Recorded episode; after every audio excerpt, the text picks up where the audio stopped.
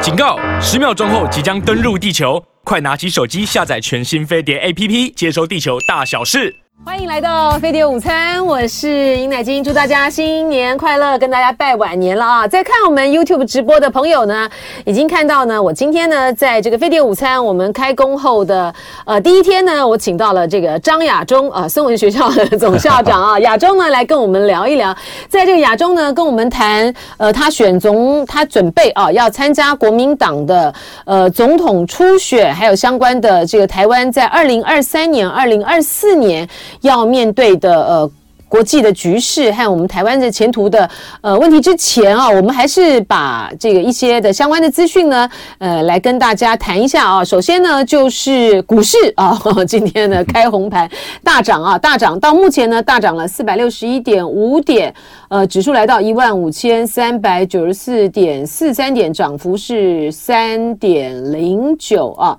嗯、呃，然后在亚洲主要的股市呢，也哎，香港跌啊。大陆是涨啊，日本是涨，呃，日经二二五指数呢涨了二十点三七点，涨幅是百分之零点零七。香港恒生指数，哎，香港为什么跌呢？跌了三百三十五点三一，跌幅是百分之一点四八。上海综合指数呢上涨二十三点五七，涨幅是百分之零点七二。深圳综合指数呢上涨一百九十点一三点，涨幅是百分之一点五九啊。怎么样，亚中你这个呃好，我们这个欢迎这个张亚中，欢迎。哇！一看到这个一个兔子在你的头上，就是啊，我们这个看起来很喜气，对不对？对对对对啊！而且亚亚中很好，他哎，不过你其实你平常就还蛮常穿这种中式的服装的啊。对，平常在过年的时候穿这样子，还不错，看不错。对啊，祝大家这个新年快乐，这个红兔大展，一切平安吉祥。我刚刚还跟尹尹金来奶金在谈说。其实今年的情况还是去年的一个延续了，嗯，国际的冲突还是包括俄乌战争是没有办法结束的，那还有像塞尔维亚可能会发生一些事情，以以色列跟阿拉伯国家还是有状况在的，最近冲突那个越来越多，对，所以说其实今年大概不会太平静，然后呢，俄乌战争还会延续一段时间，通货膨胀还会持续的下去，嗯，那两岸关系又有很多的变数，所以这一年呢，大家好好的把身体顾好。大家平安吉祥，真的，我们需要多一点的福，多一点的福报，福报，对对呀、啊，这个要大家这个要大家来这个积善啊，然后谢谢这个呃，在线网友啊，这个 Ann 啊，还有这个呃段进成啊，张少张少德。VIP OK 等等等啊，都跟这个张校长来这个问好啊。谢谢。因为今天呢也是这个内阁总辞嘛啊，然后我们看到这个新的团队的这个名单也出来了啊。其实就像这个亚中刚才提到的，今年一一今年这一年对我们来讲挑战还蛮大的，嗯、特别是在两岸和国际的事务上。对。可是我们看到的这个国安团队，是这真的很难让人放心啊哈。哎，这个蔡明燕是谁呀、啊？这个国安局局长这是谁呀、啊？蔡明燕啊，最简单，因为这个蔡英文他是他也是小英男孩嘛。嗯嗯。小英男孩，他原来就是就是学者嘛，是中兴大学的一个国际政治系的副教授吧。嗯。大概从学术界，大家其实对他比较陌生了，因为在学术界并不是一个非常响当当的。对，就是说他连在学术界也并不是一个呃知名的学者啊。然后他担任什么驻比利时。然后这个欧盟的这个代表，然后回来当这个外交部政务次长，的经历看起来也颇短。政务次长大概没担到三个月吧，对，三四个月。然后他当这个呃什么国安会啊、咨询委员会等等，是属于小组的这个成员，就说他在于他在于这个纵横捭阖，还有这个处理国家的这种国际事务、两岸事务上的经验，其实看起来。就是一点嘛，就蔡英蔡英文的小英男孩就结束了，因为蔡英文在最后还有一年多的过渡期间的时候，找一些他自己比较能够信赖的，完全可以信赖的，所以这基本上呢，行政院就是蔡英文的行政局嘛。嗯。啊，所以蔡英文最后一年想把他权力继续巩固下来，所以我觉得赖清德来讲是一个极大的一个不利的一个状况，因为未来的这一年呢，这个内阁看样子没办法大的大展宏图，嗯，而且很多很讨厌的还继续留在这个内阁里面嘛，像对吧，卫福部长啊、数位部长啊，还有这些农农委会的这个这个陈吉仲啊，这些人他们的仇恨值都非常高的，那可是蔡英文需要嘛。所以我觉得对赖清德来讲，其实挑战还是非常大的。嗯，而且对于我们台湾来讲呢，就是在过年期间的时候呢，有很多的，就是刺激啊，呃，中美关系还有两岸这个紧张因素的这个新闻啊，消息一直不断的出来啊。首先就是呃，美国众议院议长麦卡锡啊，他可能在这个今年春天啊，要到台湾来这个访问。嗯我看这件事，在这件事情上面，蔡英文政府是肯定是不会不会表达呃反对的了哈，甚至于说，连像上一次，据说这因为白宫方面的要求，所以萧美琴呢，她曾经有跟这个裴洛西婉转的表达，希望他从再考虑要不到台湾来。我看可能连这件事情都不会做了。因为其实你看，民进党的策略，我觉得这一年哈，为了应付下一年的选举，我觉得他策略会做一个调整。嗯，他以前打的是抗中保台。对，可是抗中保台在这个裴洛西来台以后呢，蔡英文的反应是非常消极的。那这个也造成选举他们很大的一个挫败的原因，就是你抗中到底怎么抗中？那不然你要他怎样？对，那你看赖清德已经讲出和平保台这个概念出来了。当然，他这个和平保台并不是和中保台，而是台湾内部希望追求和平来保护台湾，就是用和平的方式来保卫台湾。可是他也没有讲出具体的方法，所以我觉得这是我个人的判断哈。亚洲，你讲这个还蛮重要的，就是说和平保台跟和中保台它是不一样的，不一样。和中保台就是我希望跟大陆方面呢缓解我们彼此之间紧张关系，呃，不要说到不要说呃要对谈了哈，因为对谈的要跨过的障碍可能更多，但是你起码要采取一些步骤，对不对？他的和平保台就是说我不不希望两岸发生战争，来确保台湾的和平。那怎么去和平呢？他的想法来讲就是靠美国嘛，嗯，所以你要注意到，我作为一个观察家，我也提醒一下国民党、民进党现在的论述变成是亲美保台。他从抗中保台变成亲美保台，然后他要跟国民党来竞争，到底谁可以得到美国的信赖？嗯，所以你看现在来讲的话，就说包括他已经不断的散发消息出来说，像肖美琴现在已经是美国所公认的。比如说，媒体界认为说是非常杰出的一个驻外人员，对，就开始捧肖美琴，也就是在民进党任内的，他们可以跟美国的关系好到一个你超出你国民党想象的程度。嗯，所以在国在民进党的在民进党执政的期间呢，佩洛西可以到台湾来；民进党执政的时候，麦卡锡可以到台湾来；民进党执政可以通过这么多的有台的法案；民进党执政可以让台湾的武器可以得到充分的满足，原来延宕的一些一百五十亿的美金呢，美国都会给台湾。所以美民进党和美国之间，大家来勾连一个战略，就是如何让台湾的民众觉得说，谁是美国所信赖的这么一个政党？嗯，谁是美国可以信赖、可以确保台湾安全政党？所以换言之，民进党的策略把未来一年变成抗中保台到亲美保台，也就是证明民进党比国民党更亲美，更能得到美国的信赖。所以你从这个逻辑下来讲，你可以预期到说。我们对于麦坎锡的来台，他绝对是双手欢迎的。嗯，然后美国要台湾买什么武器，我们是绝对愿意配合的。整个这一年呢，是民进党政府最愿意配合美国的一年。那这是看国民党的态度。国民党如果在挑战亲美，那他就怀疑你是以美论，你就是卖台论，你就是中国大陆的同路人。那你国民党如果表达也一样，比如说像裴洛西、像麦坎锡来台湾呐、啊，像这个。侯友谊就表示欢迎，对不对？那朱立伦大概也不会表示反对。那好，当你表示反对、反欢迎的时候，那你更强化了民进党的这个亲美保台的它的正确性。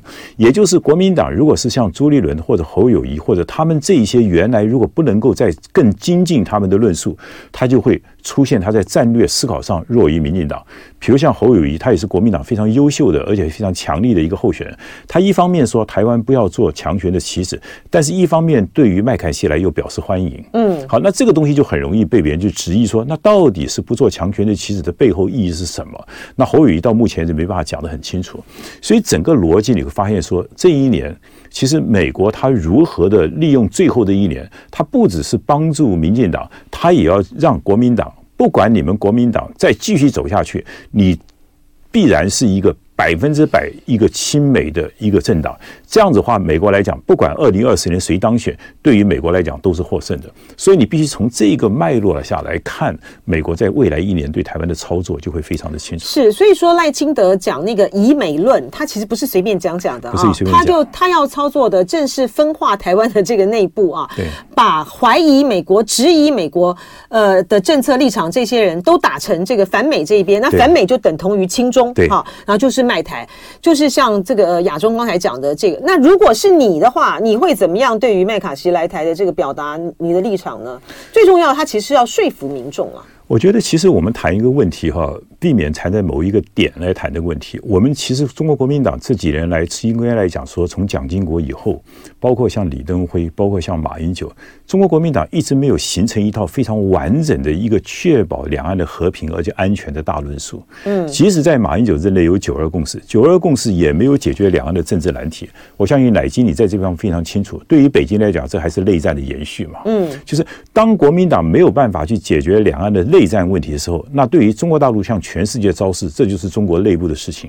那换言之，中国大陆他在军事上、在经济上，他当然会台湾采取一些他认为对他有利的一些做法。由于国民党在这个过程中，他没有办法形成一种怎么样确保台湾和平的方法。那当你没有办法确认和平，而两岸现在是对抗的情况下，那大家思考说怎么样对抗？光靠台湾的力量是对抗不了大陆的，那就加上美国的力量，加上日本的力量嘛。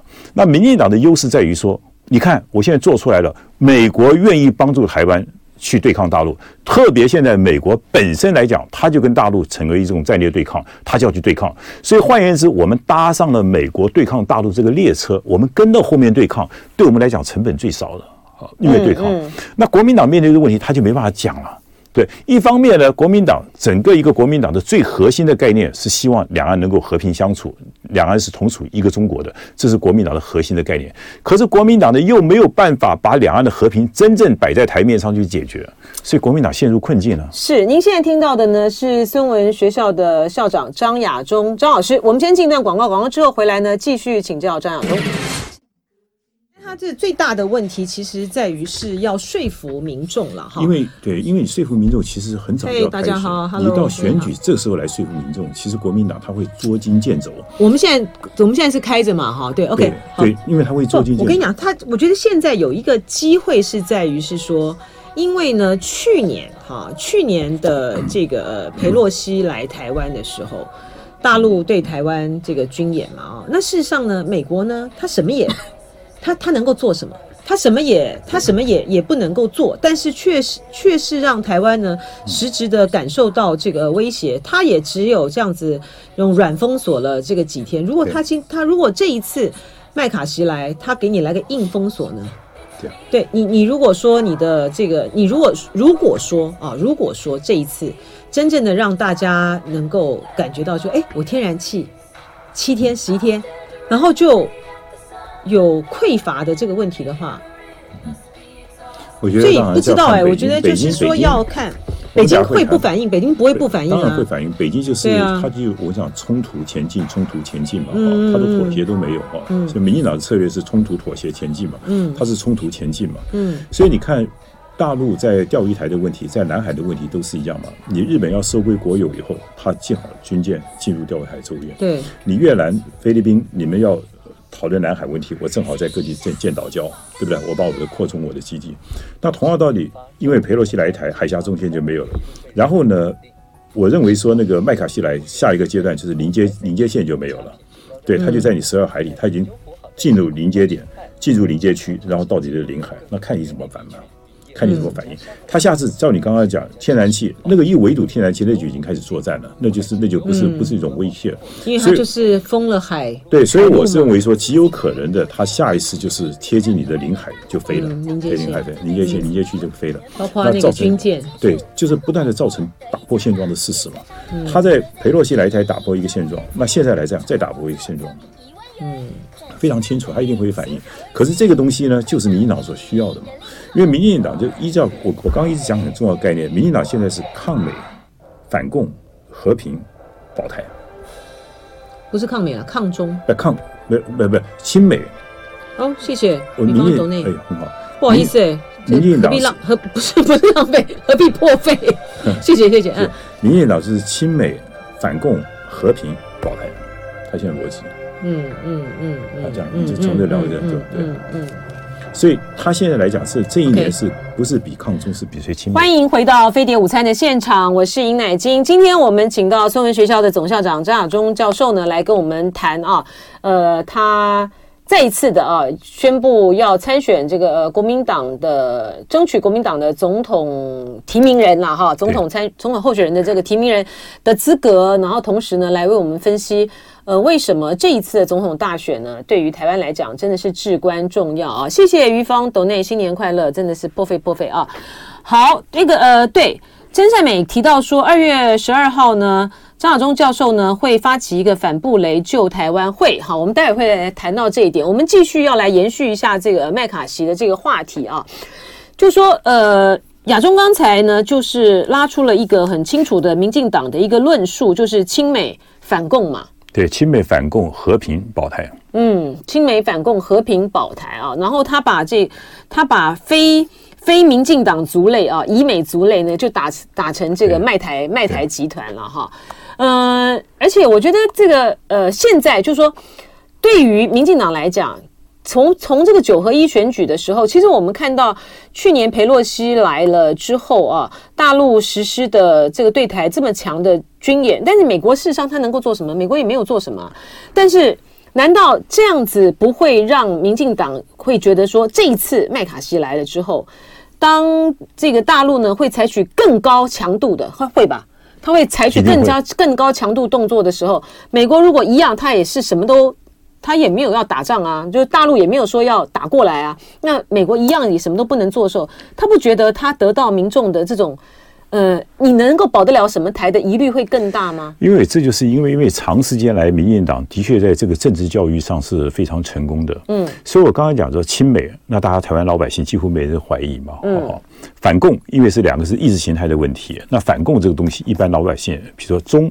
常常讲的反共不反中嘛，所以反共对于台湾来讲，民进党也很好诉求，因为共产党的体制你也不喜欢，对不对？包括他最近在疫情期间他的表现，台湾很多人批评。嗯，那和平呢？和平嘛，和平要备战呢？对，你既然要和平要备战呢，我们不求战，但是要备战呢？备战什么？我们当然是希望能够。第一个，我们接受美国所给我们的建议，比如说我们的征兵啊，从四个月变成一年呢、我们要部署，我们在海边部署我们的地雷啊，避免大陆进入的速度太快。那要和平要避战什么？避战最好是美国老大哥支持啊，所以跟亲美又连在一起。那最后结果是。保台啊，所以你知道他这个逻辑，看慢慢慢形成的，就是非常完整的一个逻辑。可是在这个逻辑中，因为事情没有发生，他都可以解释，他都可以解释。就好比说，你今天我们说像麦卡锡到台湾来以后，他一定会大陆继续往台湾的压迫嘛，因为大陆的策略就是冲突，然后前进，冲突前进，包括。在钓鱼台的事情的时候，因为日本收归了钓鱼岛，那基本上呢，大陆的军舰就开始进入了钓鱼岛的四周。那换句话是，造成一个事实。那南海的问题，由于美军天天在南海巡逻，包括越南的岛礁的扩展，那中国大陆在它的南海的礁岛礁也扩充它的军事基地嘛。嗯。那同样道理，上次裴上次裴洛西来台以后，他的海峡中线就没有了，我们海峡中线就没有了。那下一次如果麦卡锡来台的时候，他一定。把这个海峡中线再往右边推，推到我们的领海，也就是我们的临街区也没有了。以前二十四海里到十二海里是临街区，那就贴近你的领海，再给你继续的压迫。他到十二海里压迫就太大了，压迫大家就不进来，偶尔晃一下擦边球，看你怎么样反应。下个就进领空了。好，这下一个阶段嘛，他一步一步往前再走，嗯、一步步往前再走。那在这种过程中，那民进党呢，只要战争没有发生，民进党就可以挑动这个情绪。然后美国就不断的加码，所以我认为说选举这个东西啊，有时候选举的操作是操作情感的问题，不是讲道理的，或是操作这个仇恨的问题，操作愤怒的问题。所以对民进党来讲，麦卡锡来台，大陆的抗议正好他所需要的东西嘛，这完全他所需要的。再加上第二个，这也是民进党没办法拒绝的。为什么像麦卡锡来台湾，这对美国来讲也是有利的，对美国也是有利的。因为美国现在来讲，就是不断的打台湾牌，要刺激中国大陆，刺激中国大陆，让凸显中国大陆这种穷兵黩武，中国大陆在整个对整个东亚区域所和平所造成的威胁是多么的大的。所以，中国大陆每次对台湾的军演，每次对破坏的和平。都可以被美国作为一个宣传上的使用，这是美中对抗，美国需要这么一个讯息。是，再加上全世界，它的情报单位，它的五眼联盟，它可以不断的制造塑造大陆是一个仇恨的、邪恶的一个帝国，这是非常重要的嘛。那第二个呢？美国又有内部的问题，你也知道，美国的外交到底掌握在总统手上，还是掌握在国会手上？其实有的是除了明文规定以外，其实总统跟国会大家在相互较劲的过程中，那再加上国会现在又是共和党跟民民主党，大家又在较劲。比如现在国会里面不是民主党是共和党执政呢，那共和党这个麦卡锡对不对？他当然要到台湾来了，因为他到台湾来可以凸显共和党在抗中问题上的民主党的衰弱。你民主党还派。布林肯到大陆去了，可是你看，我们到台湾去，我们战线有共和党比你民主党更为的抗中，这在抗中现在是美国一个极大的一个共识情况下，他们也是内部也需要，而且他不花成本。对，所以未来的一年，就今年的一年，美国不断的打台湾牌，既满足了民进党的需求，也满足了美国内部的需要，也满足了美国战略的需要。所以简单来讲，未来的这一年，台海当然是不可能风平浪静嘛。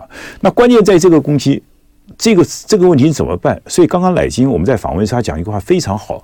乃金说：“其实我们选二零二四年的总统，我们的对手国民党的不是什么赖清德啊，民进党的对手也不是侯友谊啊，或者像朱立伦这种，或者像真正我们台湾未来的对手是习近平啊，或者包括拜登啊。”嗯，好，或者拜登后面代表的右翼的反中的政治势力，我们未来的总统有没有办法在无论在这个主张、在战略上、在对话上，能够有一个非常完整的对台湾最有利的国际大视野，可以跟他们对话的，这才是确保台湾未来安全和平的最好的方法。对，但是就是说你要怎，就我们要怎么样去说服这个民众说，呃，因为台湾没有交朋友的自由吗？然后那个呃，麦卡锡想要到台湾来，不行吗？哈，为什么我们要在呃大陆的军演的威吓之下来去放弃啊？我们这个对于民主自由的主张，为什么要放弃他对于我们的这个支持？为什么我们不能够自由的去交朋友？就是民进党讲的就会是这这个。那你要怎么去说服民众说这个对我们是不利的？我刚刚看你看奶金后面那个图是一个小兔子，对，兔子很可爱啊。各位了解说，比如我们人生活在这个世界这个动物的丛林的法则里面，每一个动物都有它自己谋生的方式。嗯，兔子它就是卖萌嘛，它因为卖萌，很多人喜欢它，大家喜欢保护它，喜欢呵护它。可是，一个老虎、一个狮子，甚至和一个乌龟、和一个变色龙，它们怎么求生的方法都不一样嘛。我们台湾必须要了解，我们我们有我们地缘政治的陷阱，我们的国力跟大陆的国力，我们相距是有差别的。我们在东亚地区，我们要找到一个自己最能够求生的方式。我们都不不是每个人都要学刺猬吧？每个人都要当豪猪嘛？对，你说一个白兔子，它当豪猪，它当着也当不像嘛？它再怎么当豪猪？碰到狮子来，它一样没命嘛？对，那你应该让狮子、老虎跟你隔离才对啊。嗯，所以我会觉得说，大家现在想象的太单纯了。大家想到安全，就是说我要强化我的武力，就要靠美国的保护，就要怎么样？你有没有想到说，其实安全还有另外一套思维？比如说，我们是不是不要做强权的棋子？嗯，可是你当棋子还是不够，有没有办法跳脱这个棋盘？我根本就不在这个局里面，我这个是不是更更更更好的一个方法？嗯，所以我的看法就是说，如果大家一直停留在这个对抗的角度来讲，那么民进党就是对的，美国也对的。如果你永远从对抗的角度来讲，那没什么话好讲嘛。可是对抗就是说，那你请问一下，你要多少的豪猪，多少的刺猬，你要多少根刺，才能够真正确保你的安全？蟑螂再厉害，你也抵不过一只狼头啊。好，这是一个必须自己一个智慧的一个选择的一个问题。所以我的参选，我一直要提醒大家说，其实我们在思考台湾安全的时候，如果你从安全的角度来讲，你永远的安全都是不安全。嗯，因为安全是一个相对的概念嘛。可是你要从和平角度来讲，那和平怎么样？和平就是瓦解掉对方攻击你的意愿。就简单来讲，你要让大陆不要打台湾的意愿，让大陆打台湾的意愿降到零，这才是台湾最早最好的安全。因为我们讲国际关系有安全的困境嘛，你加强你的安全需要，他就加强他的攻击需要嘛。更何况我们之间太悬殊了。对，就好比说，你今天像美国的国力绝对比台湾大，但是你不会担心美国打台湾啊。嗯。日本你也不担心现在美日本会打台湾啊。好，那同样的，你有办法让日本让这中国大陆也不要打台湾，那就是讲沟通嘛，一定要从沟通开始。所以我才讲说，避战啊，沟通才能够避战啊，沟通才能够避战。那民进党的讲的这个和平呢，就是和平要避要备战才能够和平，呃，备战的和平。那我们要讲要和平才能够避战，所以这就是我们对于这个防堵战争的思维不一样。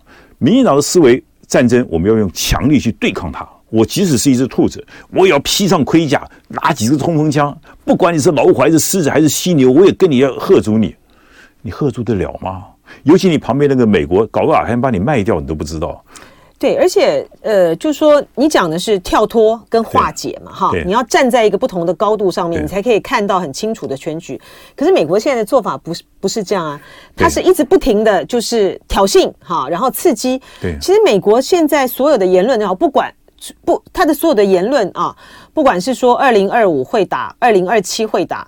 包括说麦卡锡要到台湾来，而且我觉得更夸张的是，他的中众院的中国特别事委员会竟然还要来台湾呢，开这个听证会，这个是把台湾当成什么了呀？就是说他来台湾开听证会，当然最重要的目的就是因为中国是一个最重要的一个威胁啊，他要来听台湾人的真实一个看法。他怎么有他怎么有权利到台湾来开听证会？没有权利的问题，他完全没有权利啊！那我们先看看蔡英文到底对这个事情。听证会是什么？听证会是有效力的耶！你是这些人到到国会来作证的，这不是开玩笑吗？我们就先来证明一下，他是他是我们的什么人啊？我们的蔡英文总统是不是儿皇帝嘛？嗯，对不对？嗯，然后我们的中国国民党面对这个问题，我们的态度是怎么样嘛？是不是还是表示欢迎嘛？我们先检验我们自己嘛。嗯，如果我们自己都表示欢迎了，都乐观其成了，那美国何何乐不为呢？反正当你当比波多黎各还不如的属地，我叫你去就去。对不对？真的，哎，他有去那个波多黎各开过听证会吗？有，不是没没有嘛？就你你对殖民地你都没有这样子搞吗？是不是？我讲一下，美国这个国家头脑也不清楚了。是是是，只有流亡政府会在别的国家开开开议会了。你 懂吗？你美国也不是流亡政府嘛，对不对？你怎么搞得国内对，搞成这个样子嘛？这这个这个美国很离谱。太小看我们了，而且不是这个太不是把台湾当成什么了？而且我觉得哈，我们每次呢在讲这个美国，好谈到这个台湾政策法啊或这些的法法律的时候，就觉得哇，美国对我们好好或什么。但是我觉得这不是这样子的，有哪一个国家他去用他的国内法去规范说，哎？我要贷款给你二十亿，我要贷款给你多少钱？你怎么可以？你怎么可以用你的国内法来规范这样子的事情？说你非得卖我，我还得非给跟你贷款不可？这不是开玩笑吗？其实你太友善了。我这样讲不不对吗？这个当然不对，在国际政治上当然不对。国际政治上那个长臂管辖，美国有权利，他对啊，美国真的是太离谱了。哎，这就是霸，这就这就是恶霸嘛。嗯，霸有两种，一种叫善霸，一种叫恶霸。他现在就是恶霸。对啊，的国防授权法就是这样规范说，呃，我这个有这个一百亿啊。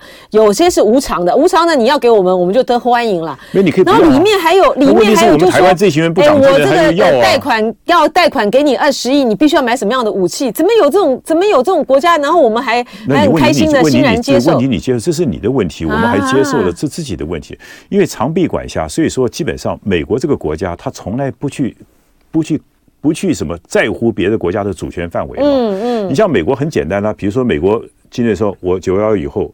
到我美国的机场，那你要进行检查。你看我们台湾的松山、台湾的桃园机场也是一样。我们到美国的班机，按照讲难听的，按照美国的规定检查，甚至美国人可以介入我们的我们的国内管辖权。因为为什么？因为你要飞美国，你要靠他，所以这就是有些强权他的霸权嘛。那他就是要他就要影响你，那你愿意被影响，那有什么话好讲啊？所以关键是我们曾几何时沦落到这种地步，美国讲什么都不能拒绝了嘛？这才是我们自己要反省的。是啊，我觉得这个蔡英文这个蔡英文的任期之内，把这一点呢，真的是发挥的太淋漓尽致了。啊、就是说我们完全完全听话，完全配合。我觉得这是在过去的时候呢，是都没有看到过。我觉得现在亲美就是甜美了。陈水扁的时期都没有这么夸张。当然，陈水扁那时候呢，跟美国这个呃，跟美国对着干呢，是为了他自己的这个利益了哈。呃，但是呢，像一个这么听话的一个政府呢，真的是把台湾。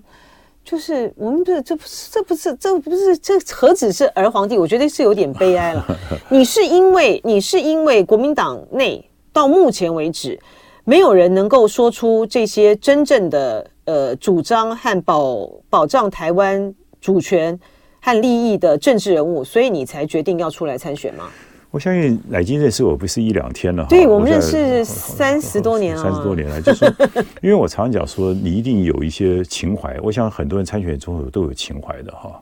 那就是我们到底要把这个参选总统当成是一个，你是选总统还是你要承担嘛？所以我认为说，当你要决定要选择承担的话，像我讲就是庶民自救，我们要救这个国家。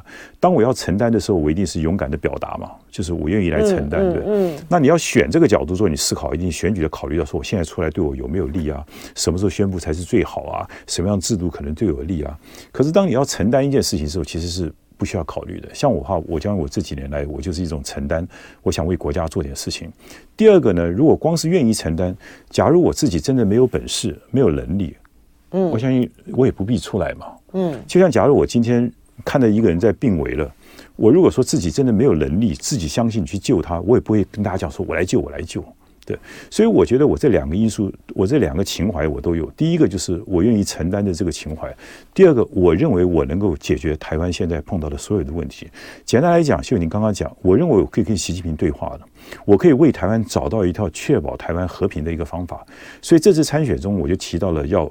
提出一个把台湾作为一个全球非战和平区的一个政治主张，那这个只是一个主张，背后当然有完整的一个大论述，因为时间不够，我没办法讲。那这个论述呢，我将来当然会跟大陆谈，我也跟美国谈，我甚至也不排斥跟日本谈，东亚国家我都可以谈。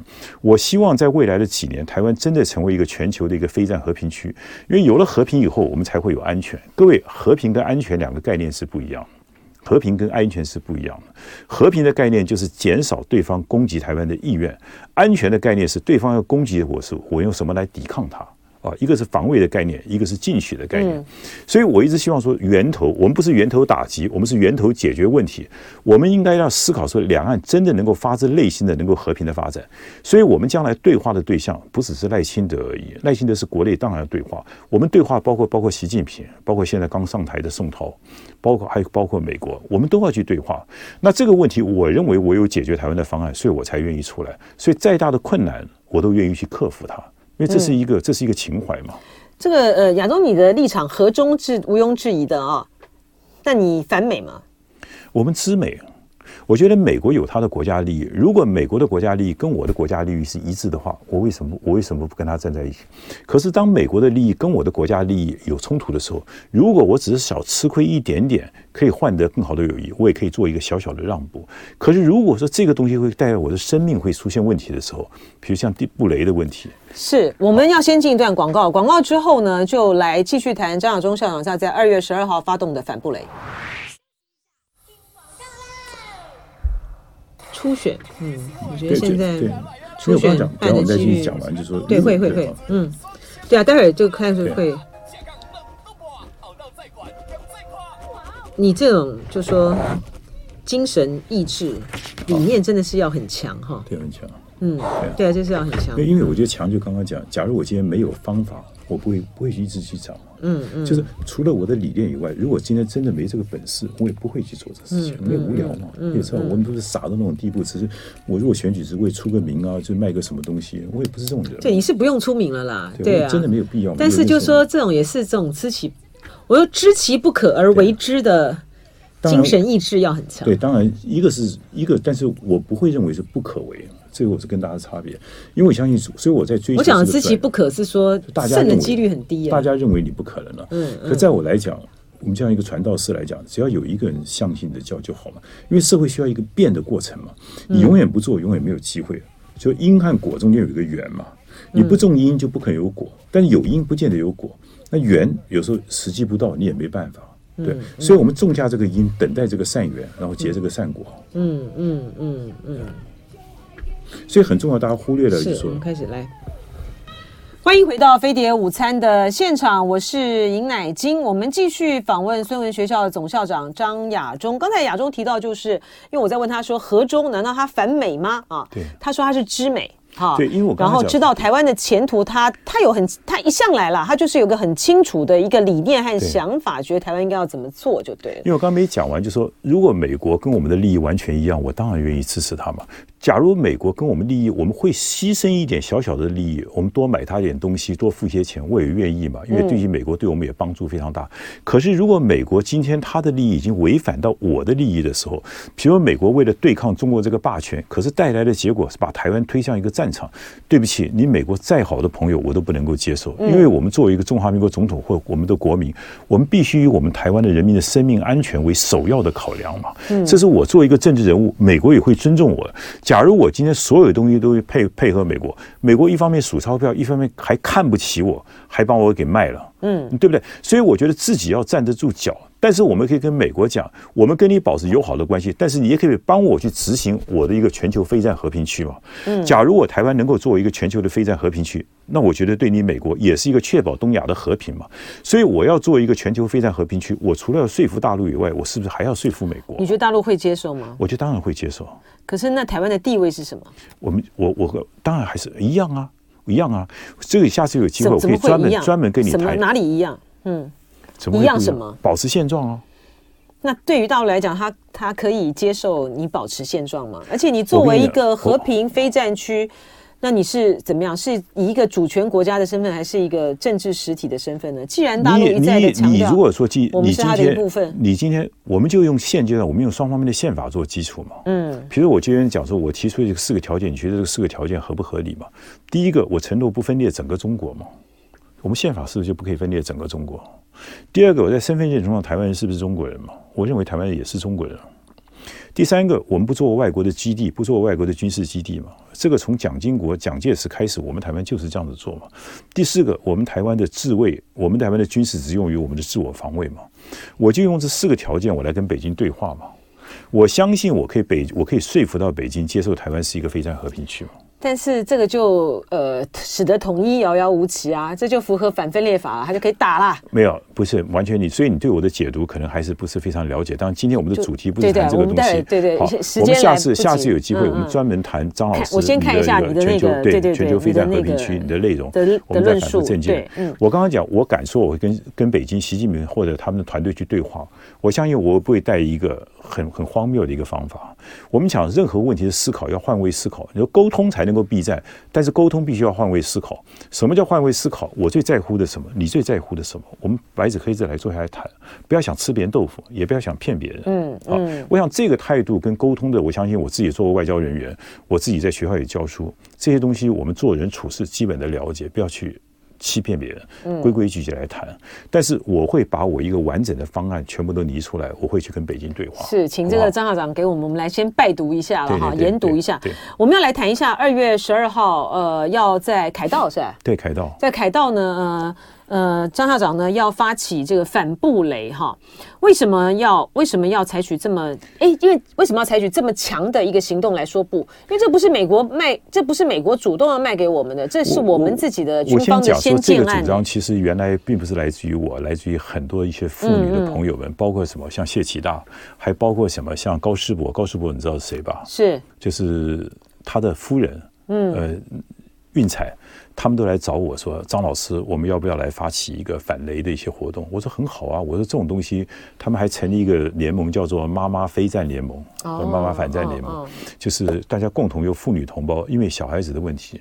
那我觉得这个问题，你也知道反地雷这个东西，你知道戴安娜吗？是戴安娜生前一直在这个反地雷这个做努力，她也得到联合国高度的肯定，因为反地雷这个东西是。”讲来还是符合国际人道精神的。嗯嗯，它其实是一个反地雷，是现在是一个普世价值。嗯，就是你可以有枪，你可以有炮，但是请你不要再用地雷了。嗯，因为地雷所造成的危害是几十年的，会让很多的无辜的人，他即使战争结束以后，他还会受到伤害的。嗯，好，而且这个东西，所以我刚刚讲，这是台湾，你可以想象得到，我们台湾三分之二的地方都是高山。丘陵，真正的平地大概就四分之一在四分之一的地方。台湾适合适合坦克作战的，大概又是一些地区，所以几乎台湾能够像样的一些平地啊，大概都布满这个地雷了。当然，有的人说这个地雷呢可以自动引爆啊。我告诉你，你这个地方布过地雷以后，请问哪个妈妈还敢带小孩子去？还带小孩子去？对，有很多心理的问题嘛。而且我，而且他们。我就是这个是我们军方的这个建案啊，是我们军方自己要买的啊，并不是说美国现在呢来塞来给我们这个项目啊。当初做这样子的一个设想的时候，其实它是我们整个的战略思维上面的一个很大的一个转变呢。就表示说，你为什么要布雷？你布雷就是已经要决战在决决战在台湾本土。没错，你讲的非常。布雷这件事情啊，还有兵役延长事情，代表我们的战略已经改变了。啊、以前呢，是我们要掌握制空权，嗯、掌握制海权，我们要进行源头打击，对对对对，让战争不要在本土发生。因为我们大家都知道，嗯、不管怎么样，战争你最后打多久，最后输赢，战争在哪个地方发生，那个地方的人民就要遭殃，就要倒霉，嗯、就像乌克兰一样嘛。嗯、对，你只要在你国家发生，就像以前日俄战争在我们的东北省。东北三省打架，那什么理由嘛？日本跟俄国打，在我们的中国中国的东北打。那现在两岸只要一发生战争，现在美国的战略就是说，让台湾变成乌克兰。所以美国的做法有两个：第一个，他借取乌克兰的教训，就说乌克兰发生的时候，其实乌克兰并没有足够的武器。嗯，好，所以他希望战争发生的时候，台湾已经有相当多的足够武器。对，所以他就希望现在台湾尽量买越多武器越好。第二个呢，就希望台湾把兵役从四个月延长十二十二个月，让我们的预备役、让我们的义务役这些人呢，站在海岸的第一线。对，好可怕。然后呢，不够再布上雷，嗯，让他减缓他的速度。那我请问一下，假如我们确定一个前提，只要战争一发生，台湾其实人民就已经是输家了。嗯，我们其实就是上兵伐谋嘛。嗯，我们不要让战争在台湾发生，这是第一点。更好的是不要发生战争，这才是最重要的嘛。嗯，你发生在中国大陆福建，好像也不太可能，那对福建人也不好啊。对，所以我们其实作为一个国家的领导人，他跟一个国防部长不一样。国家领导人在乎是如何不要让战争发生，国防部长在就是说战争发生怎么样让台湾不要受到伤害。嗯，对。那最笨的才是说战争来我家打，然后死死我家的子弟，更加上布雷，你注意看，嗯，布雷这个东西啊，是一点八亿美金。请问一下，他有说卖你多少个煤吗？什么也没有，车子是什么也没有，他只告诉你一个价钱。嗯，那我请问一下，这个煤，我告诉你，美国现在还在他的仓库里面在找了。嗯，到底他有几颗煤地雷要卖给台湾的？嗯，所以这根本就是他仓库的旧东西嘛。仓库的旧东西，严格来讲。如果他这么好用的时候，美国打伊拉克，美国打二十番二阿富汗二十年战争，他为什么从来不在阿富汗伊伊拉克布雷呢？那个沙漠地区布雷不是挺好用的吗？嗯，那为什么不布雷呢？而且我想象，我们想象那个状况啊，就是说他就是在战事已经要发生的时候啊，已经要进来了，然后他对他已经要进来了，然后呢，我们的战车，然后这个我们假设买了这个系统，这个战车去，然后在这个沿岸部。我觉得那时候，其实台湾面对的最大的问题是台湾的民心士气早就已经完蛋。对，我跟你讲，台湾这个岛，台湾是一个海岛，很可怕的一件事情，它是孤立无援的。嗯、只要战争这个讯息在台湾已经发生了，全球化的时代里面，资金都跑光了，大家就慌乱了。他只要炸几个我们的变电厂，我们全部停电了，请问一下，台湾的人心会变成什么样子？所以那一群是叫做沙盘推演，那叫做纸上作业，就是假设大陆来了以后，我请问一下。大陆真正会把台湾当乌克兰打吗？他也不会嘛，他一定是速战速决嘛，对不对？他只要摧毁你的战术中这个这个中枢神经，摧毁你几个变电所，把你南北高速公路给你切断，台湾自己就已经乱了嘛。什么还想象跟这种大陆两栖部队？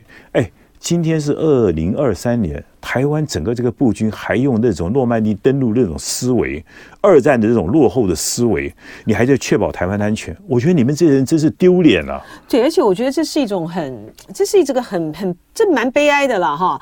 呃，而且也对于台湾民众，嗯，对于两岸之间的未来，我觉得其实是一种形成了一种恐惧感哈。当然是嘛。嗯、呃，那就是说，我们到底有没有应对这样一个策略？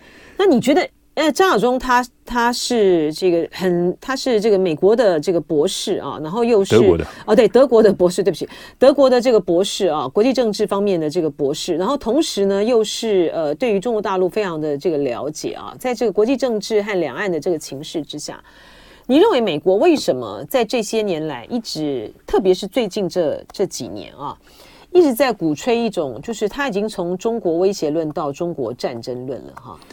他的嗯，而且他现在呢做了一种假设啊，他认为说，其实乌克兰战争的爆发啊，对于台湾的民众来讲呢，它是一种很现实感，就是说战争是真的会发生的。对。然后战争一旦发生的时候呢，呃，发生战争的战地，人民受到的威胁感最大，哈，和死伤最多。可是呢，对于美国来说，他却认为说，因为在乌克兰战争里面，俄罗斯他现在的战事不利，哈，反而给中国大陆呢，对，带来一种教训，哈，所以他犯了一个错误。所以他所以他现在呢要加强贺阻。他为什么一直在鼓吹这样子的一个中国战争论呢？我跟你讲，你要知道，站在在这个 Anglo-Saxon 的文化里面，嗯、就是美国这个文化里面，他们从来没有和平共处这个概念，没有和平共处概念。嗯、像我们的中国的文化里面，其实有一个就是个人自扫门前雪，莫管他人瓦上霜，别人家的事情少去干预别人。我们做人处事都地利与我何有哉？对，这是另外一个概念，就是说我们的文化里面其实把自己管好，这是很重要的。可是，在美国的央格鲁萨克逊里面呢，其实他没有跟你和平相处，他就是要你接受他的所有的东西。他们是一种扩张的，我用一种叫做社会达尔文主义，政治上的达尔文主义，就是优胜劣败，不适者淘汰。这对他来讲是非常非常清楚的。所以，对美国来讲，他是不太能够容许其他人去跟分享他的全球霸权的。那中国大陆现在 GDP 已经超过它百分之六十到七十。已经开始威胁它了，就像以前俄日本要威胁到美国的时候，美国就把你打垮了；欧元要威胁美国的美元的时候，美国对不起。又把你干掉了，包括中国大陆现在崛起，他一定想尽各种办法让中国大陆不要崛起，去挑战他的世界霸权。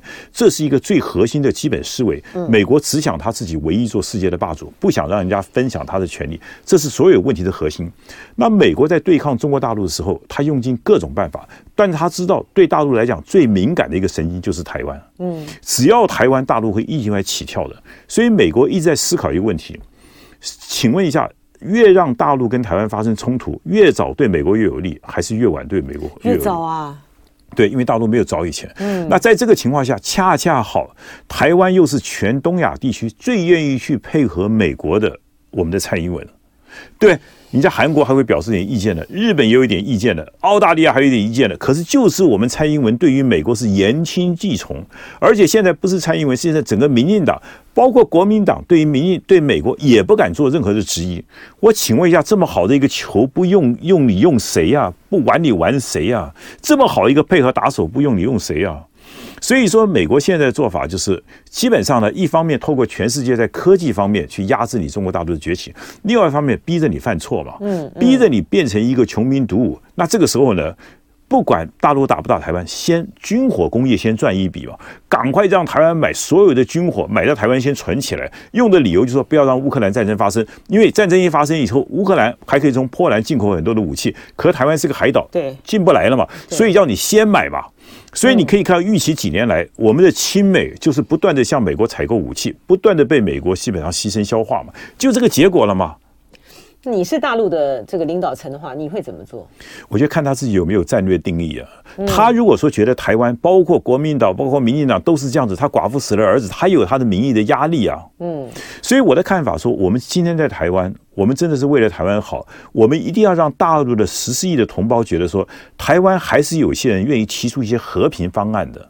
我们先不要谈统一，和平方案，两岸不要发生战争的。所以，像我所提出的全球非战和平区，我也在跟大陆在对话，我也跟美国对话，同样道理，我也跟民进党对话，跟白色力量柯文哲我也要对话。我们怎么样让大家知道说，其实除了战争以外，台湾还是有更好的选择？那或许二月十二号反地雷就是一个很好的一个行动嘛。我希望各位朋友多到凯道来。你们是小孩子的爸爸妈妈？你是下午吗？下午，下午，下午就是希望大家来。嗯，真的大家来就是你们的团体。我们真的不要让这个台湾这个地雷，因为全世界都在灭地雷了，只有台湾还要布地雷，你不觉得很神经吗？我觉得我们我们我们疯了，懂我意思吗？回到冷战时代了。而且而且我跟你讲，地雷这个事情是违反人道的，地道，它跟核子武器是一样的。那我就希望这些反塑料的人，你应该反反地雷吧？你核人都反了，你为什么不反地雷呢？嗯，对，地雷这个东西，它已经是被全世界公认，是我们站在人类的道德上，我们不应该再有地雷在人间发现出现了。嗯，所以美国把这个东西也摆在仓库，摆了二三十年了。今天竟然为了台湾把仓库拿出来，还卖个好价钱给台湾，台湾还傻乎乎的在海岸线布雷。请问一下，台湾是一个美丽的宝岛，什么时候变成一个地雷岛了？嗯，你们这些祸国殃民、始作俑者，其无后乎啊？我管你是国民党还是民进党，你们赞成布地雷的，我们就跟你抗到底嘛。这跟政党没有关系的，这是我们的小孩子的未来，好不好？讲点道理好不好？这跟反美不反美没有关系。美国，你为什么不把你地雷布在美欧美墨边界？美墨边界你去布啊？你美国去乌克兰，你也去布布布雷啊？嗯嗯嗯，对不对？人家今天俄罗斯布了，你就骂这边要死。你美国现在干着同样的事情，蔡英文干着同样的事情，你能你你怎么办呢？所以我觉得始作俑者其无后乎啊！你们这一些政治人物，你们有小孩子，你是父母父母亲啊，你怎么会让我们的下一代生活在这个布雷这个陷陷阱里面去？丢的太太可恶了。所以你觉得这些的行动，其实就代表着一种集体上面的对于未来的一种期待嘛？对不对？就说民众对？焦虑已经，就民众的民众的被政治人物为所欲为，随便绑架。民众的行为会决定台湾的这个未来嘛？当然。对，然后最重要的就是说。呃，在二零二四的这场这个大选里面，其实真的对于台湾来讲，好像就是它不是好像，它就是一场战争与和平的一个抉择。不过前提当然是说，国民党要有一个公平的，要有一个公平的一个选举机制啦。现在还没有人跟你谈嘛，哈，没人跟我谈，还没有跟你谈嘛，哈。谢谢。所以我们看看这个国民党接下来怎么走，哈，呃，会不会有初选？然后非常谢谢张亚中今天来跟我们分享他的想法，谢谢，谢谢。